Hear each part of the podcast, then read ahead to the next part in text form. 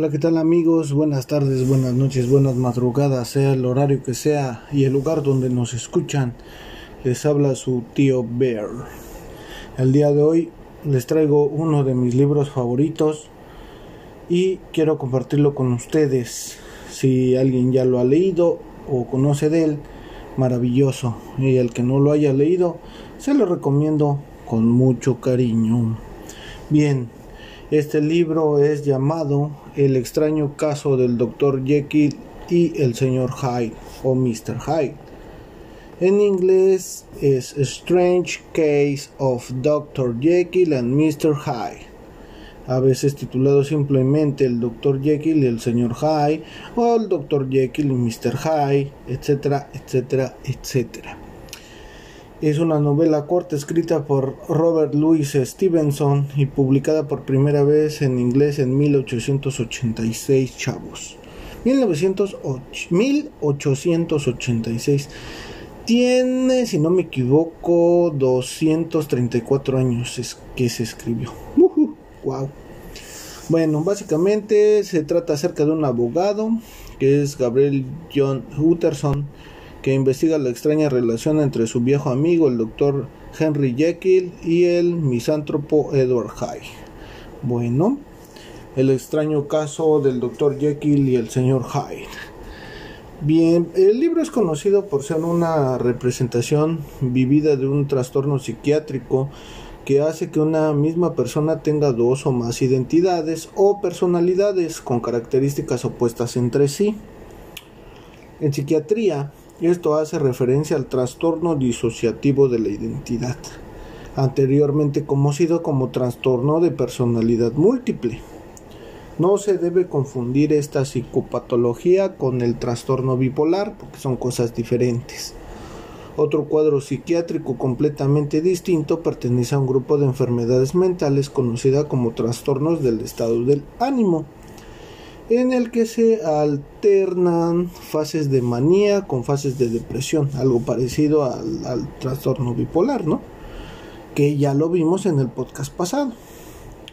Bueno, este libro fue un éxito inmediato y uno de los más vendidos de Stevenson.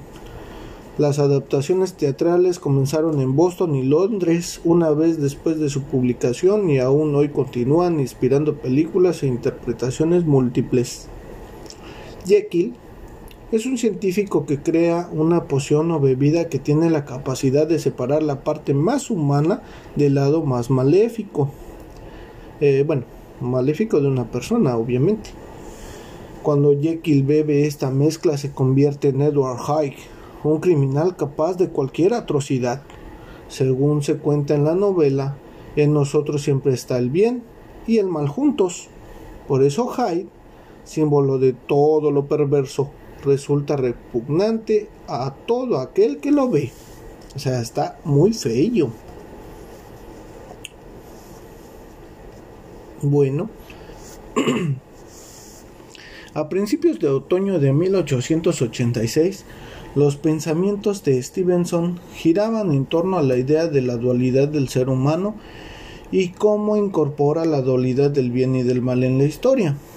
Una noche, Tuvo un sueño y al despertar tenía la idea de dos o tres escenas que aparecerían en el extraño caso del Dr. Jekyll y Mr. Hyde. A altas horas de la mañana, dijo la señora Stevenson, fui despertada por gritos de horror de Luis. Pensando que tenía una pesadilla, le desperté. Él me dijo furioso, ¿por qué me has despertado, carajo? Bueno, no dijo carajo, pero pues así se enojó, ¿no? Estaba soñando un dulce cuento de terror, chingada madre, así le dijo. Yo le había despertado en la escena de la primera transformación. Lloyd Osborne, el hijo de Stevenson, recuerda que no creo que haya habido antes una hazaña literaria como la escritura de Dr. Jekyll. Recuerdo su primera lectura como si fuera ayer. Lois bajó enfebrecido. Leyó casi la mitad del libro en voz alta y luego, cuando todavía estábamos jadeando, él ya estaba otra vez lejos, ocupado en la escritura. Dudo que la primera versión le llevará más de tres días, dijo Light Asper. Como de costumbre, la señora Stevenson leyó el esbozo y apuntó sus críticas en los márgenes. Luis estaba postrado en la cama entonces por una hemorragia y ella dejó sus comentarios en el manuscrito y Luis en el dormitorio. Ella dijo que la historia realmente era una alegoría, aunque Luis la escribía como un cuento. Al rato Luis la llamó al dormitorio y señaló un montón de cenizas. Había quemado el manuscrito por miedo a que tratara de utilizarlo, y en el proceso se obligó a comenzar desde el principio a escribir una historia alegórica como ella le había sugerido. El debate académico es si realmente quemó el manuscrito o no. Algunos eruditos sugieren que las críticas de su mujer no fueron sobre la alegoría, sino sobre el contenido sexual inadecuado que supuestamente tendría esta versión. No hay ninguna prueba actualmente que indique que se quemó el manuscrito, pero en cualquier caso, esto forma una parte importante de la historia de la novela. Stevenson volvió a escribir la historia otra vez en tres días, según Osborne. La mera hazaña física era enorme y, en vez de dañarle, esto le despertó y entusiasmó de forma inexpresable. Luego siguió refinándola y trabajando en ella durante cuatro o seis semanas. El manuscrito fue al principio vendido como una edición en rústica por un chelín en el Reino Unido y un dólar en los Estados Unidos. Al principio las tiendas no hicieron provisión de la novela hasta que una crítica favorable apareció en el The Times 25 de enero de 1886. Durante los siguientes seis meses fueron vendidas cerca de 40.000 copias hacia 1901. Se estimó que se habían vendido más de 250.000 copias. ¡Oh! Fabuloso, son demasiadísimas. Bien, aquí tenemos un resumen amigos. Eh, quisiera leerles salteado para que no me vayan a no me vayan a, este cómo se puede decir a censurar no o, a, a, demandar por andarme copiando esto. No sé si, si se puede o no se puede. Pero bueno vamos a vamos a tratar de hacerlo así. Alerta de spoiler alerta de spoiler alerta. Si ustedes no lo han leído, favor de ponerle pausa y adelantarle un poco hasta que ya no escuchen la historia. Listo, terminación de alerta, continuamos. Bien, después de la alerta sobre advertencia no hay engaño, chavos. Capítulo 1, historia de la puerta. El señor Utterson y el señor Enfield estaban caminando por las calles de Londres y pasan por delante de una puerta. Enfield le cuenta a Utterson una historia relacionada con ella. Un hombre atropelló a una niña pequeña de ocho años al cruzar la esquina y los familiares lo amenazaron con acabar con su reputación. El hombre aceptó pagarle 100 libras, entró en esa puerta y salió con un cheque aparentemente falso por la firma que se podía apreciar en él.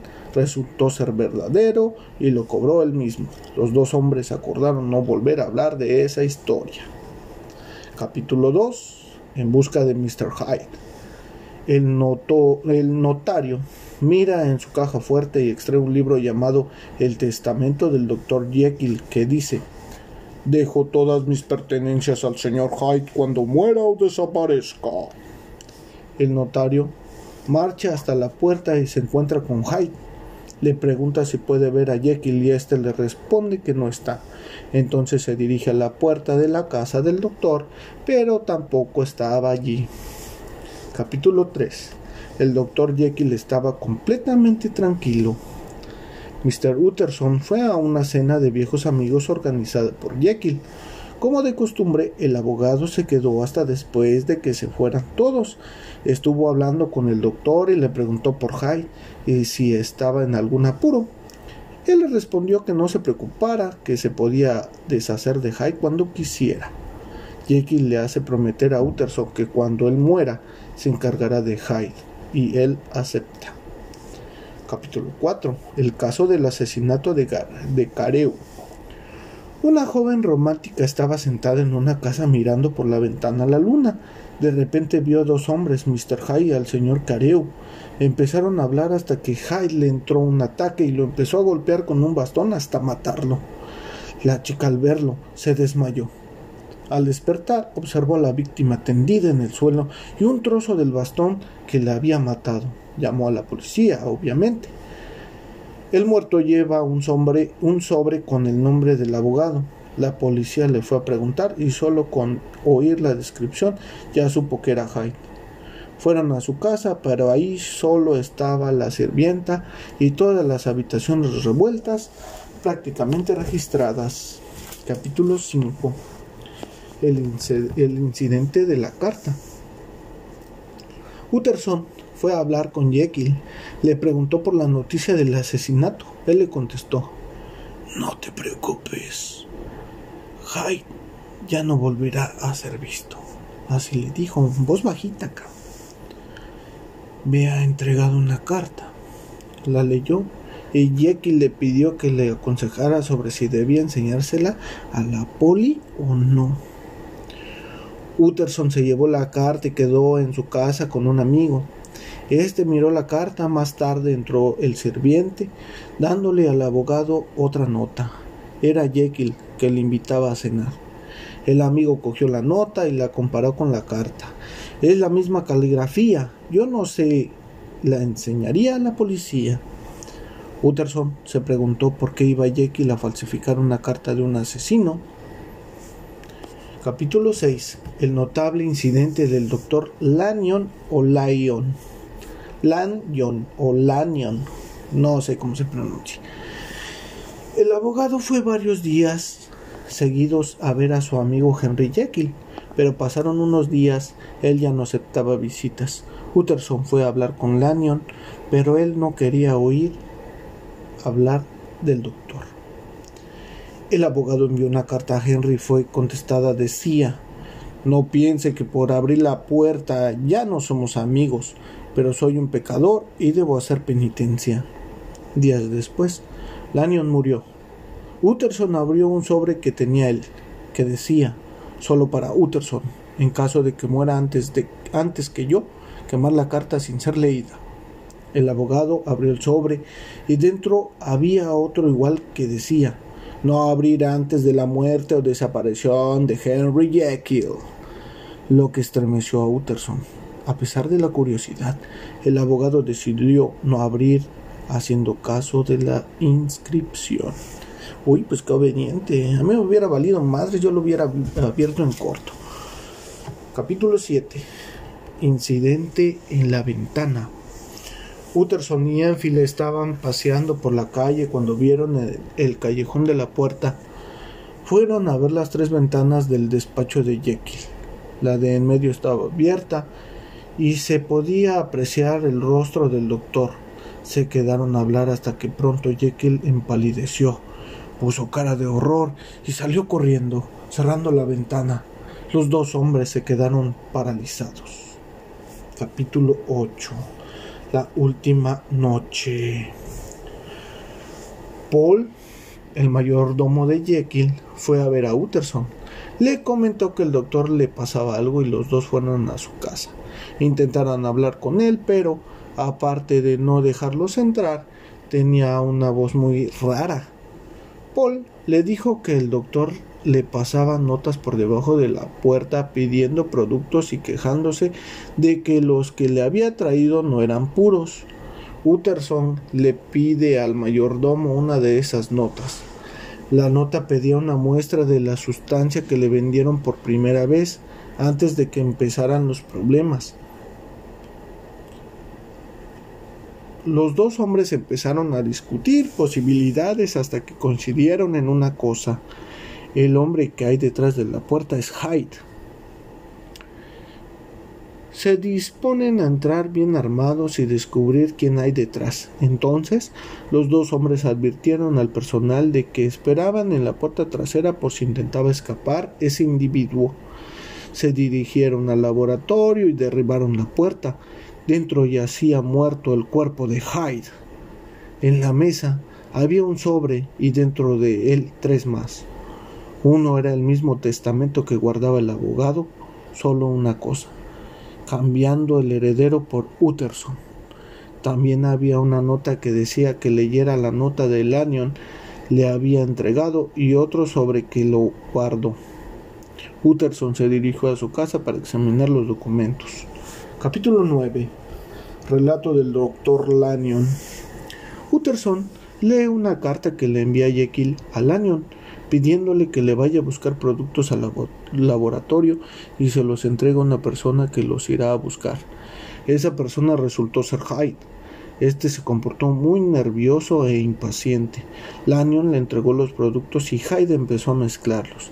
Cuando la mezcla estuvo hecha, le dirigió una pregunta al otro. ¿Prefieres dejarme ir y no saber nada de esto? ¿O el peso de la curiosidad no te deja hacerlo? Lanyon contestó que él no había hecho todo eso para no saber el final. Entonces Hyde se tomó la mezcla y después de un rato de movimientos de dolor, esa persona se convirtió en Henry Jekyll. Capítulo 10. Declaración completa de Henry Jekyll sobre el caso. La confesión de Henry Jekyll. Jekyll estuvo pensando sobre su doble personalidad y descubrió que todos los humanos tenemos dos personalidades, una buena y otra mala. Él sintió que debía separarlas para romper las cadenas que tenía la una con la otra. Inventó una fórmula que le transformó en otra persona, separando la mitad buena de la mala y quedándose con esta última. Hyde era una persona de baja estatura, fea, deforme, con mayor juventud y mucho más ágil que el doctor Jekyll. Henry sintió la necesidad de comprobar si ese cambio era temporal o definitivo, así que volvió a tomar la fórmula, se convirtió otra vez en él mismo. Así nació Hyde. Jekyll alquiló una casa para su segunda personalidad. Les advirtió a sus sirvientes que Hyde tendría poder absoluto en su casa y hasta visitó su casa como Hyde. Jekyll se asombró. Permítanme tantito, jóvenes. Es que tenía una llamada, pero ahorita no porque estoy trabajando aquí con ustedes. Jekyll se asombró de la ma Perdón. Sí, me quedé aquí. A ver, un segundo, déjenme pongo en, en silencio esta cosa porque si no van a estar llamando. Listo. Jekyll se asombró de la maldad de Hyde y tuvo que abrir una cuenta de ahorros a su nombre e inventarse una firma, ya que una vez Hyde tuvo que pagar un cheque a una familia con el nombre de Henry Jekyll. Un día se despertó en su habitación habiéndose acostado como Jekyll, pero por la mañana no era él, sino Hyde. Esto le asustó mucho. Jekyll descubrió que Hyde había matado a una persona respetada y que no debía volver a sacarlo de su cuerpo. Con todas sus fuerzas lo intentó, pero de repente mientras él estaba en un parque empezó a notar esa sensación que tenía cuando se tomaba la poción. Se había convertido en Hyde sin ayuda alguna. No podía ir al laboratorio a por los productos para volver a su persona Oh, ¿qué no tienes que ahorita no, carnal? Perdón, amigos.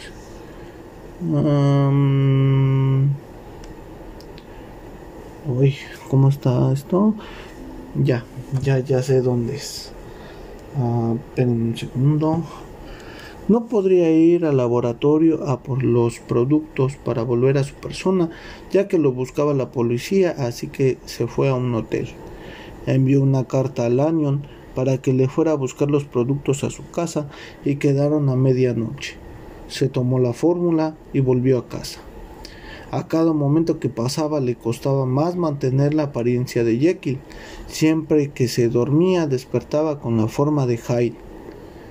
La provisión de sales necesarias para la preparación de la mezcla estaba casi agotada hizo varios pedidos, pero resulta que el primer pedido que había realizado era impuro y era eso precisamente lo que permitía la transformación. Los siguientes pedidos de Sales no tenían la sustancia necesaria para hacer efectiva la fórmula. Cierra esta confesión avisando de su suicidio y a la vez homicidio de Mr. Hyde. ¡Ay, cabrón! Pues así acaba, amigos, el libro. Pues esta novela se ha convertido en una pieza fundamental y centrada en el concepto de la cultura occidental del conflicto interior del ser humano entre el bien y el mal.